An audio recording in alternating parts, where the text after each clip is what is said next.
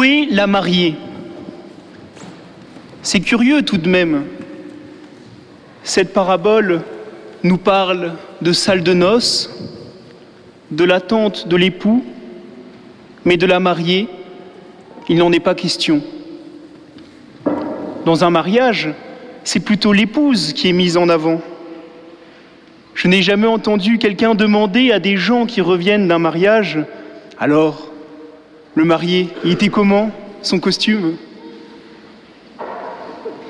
Non, c'est la mariée dans sa belle robe blanche qui intéresse les gens.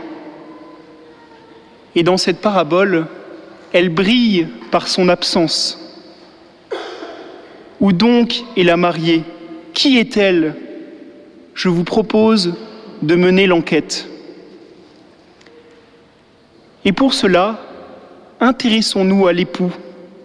Normalement, l'épouse ne devrait pas être loin. Dans la parabole, l'époux n'est pas le personnage principal. Ce sont plutôt les dix vierges. Mais c'est le personnage central au sens où tout tend vers lui. C'est lui qui suscite l'attente des vierges.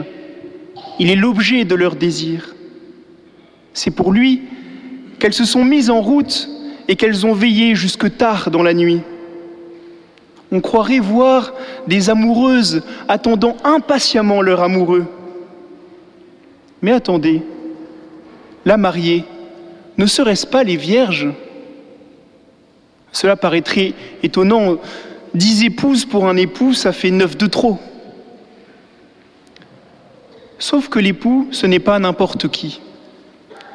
Lui que les vierges sottes appellent Seigneur, vous l'avez reconnu, c'est le Christ. Ce n'est pas la première fois d'ailleurs que Jésus est désigné ainsi. Dans l'Évangile, Saint Jean-Baptiste s'était présenté comme l'ami de l'époux en faisant référence à Jésus. Oui, l'époux, c'est le Christ, car chacune de nos âmes est appelée à être unie à lui et à former l'Église, son épouse. Et donc, nous sommes d'une certaine manière les vierges de la parabole.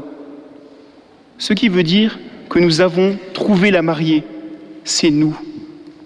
La mariée, c'est nous. Ou plutôt, la fiancée, c'est nous. Car nous ne sommes pas encore entrés dans la salle des noces. Nous sommes comme ces vierges dans la nuit, veillant la venue du Christ. Mais sommes-nous conscients de cela?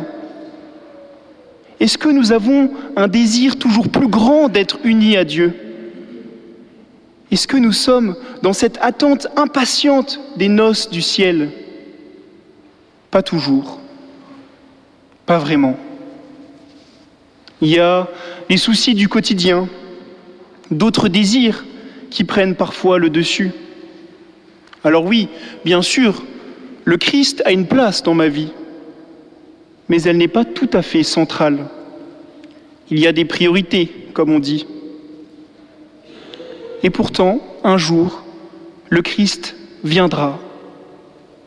Que ce soit à l'heure de notre mort ou dans sa venue dans la gloire, il viendra. Est-ce que nous serons prêts? Car une fiancée, se doit de l'être le jour du mariage. Elle se prépare longuement, elle se fait belle pour ce grand moment.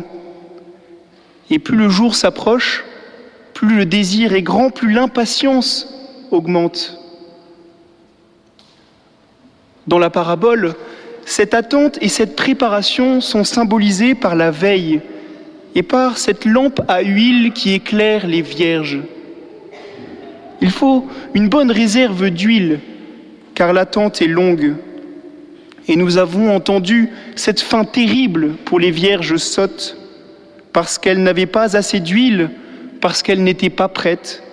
Elles manqueront l'arrivée de l'époux et resteront à la porte. Chers frères et sœurs, il y a urgence à préparer sa lampe. Si nous n'entretenons pas notre amour et notre désir de Dieu par des actes concrets, par nos petits sacrifices, nos attentions, notre prière, peu à peu, la flamme de notre lampe va vaciller pour finalement s'éteindre tout à fait. Et lorsque l'époux viendra, il sera trop tard.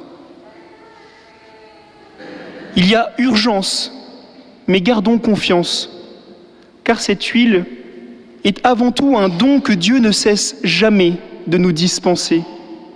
C'est un don à recevoir, à faire fructifier. Ce n'est pas un don que l'on peut acheter chez des marchands. Ne perdons pas de temps pour préparer ce mariage. Peut-être que demain, ou bien dans dix ans, nous ne savons ni le jour ni l'heure, l'époux viendra à notre rencontre. Il attendra la mariée, il nous attendra. Et j'espère de tout cœur que nous serons prêts, veillant, nos lampes allumées.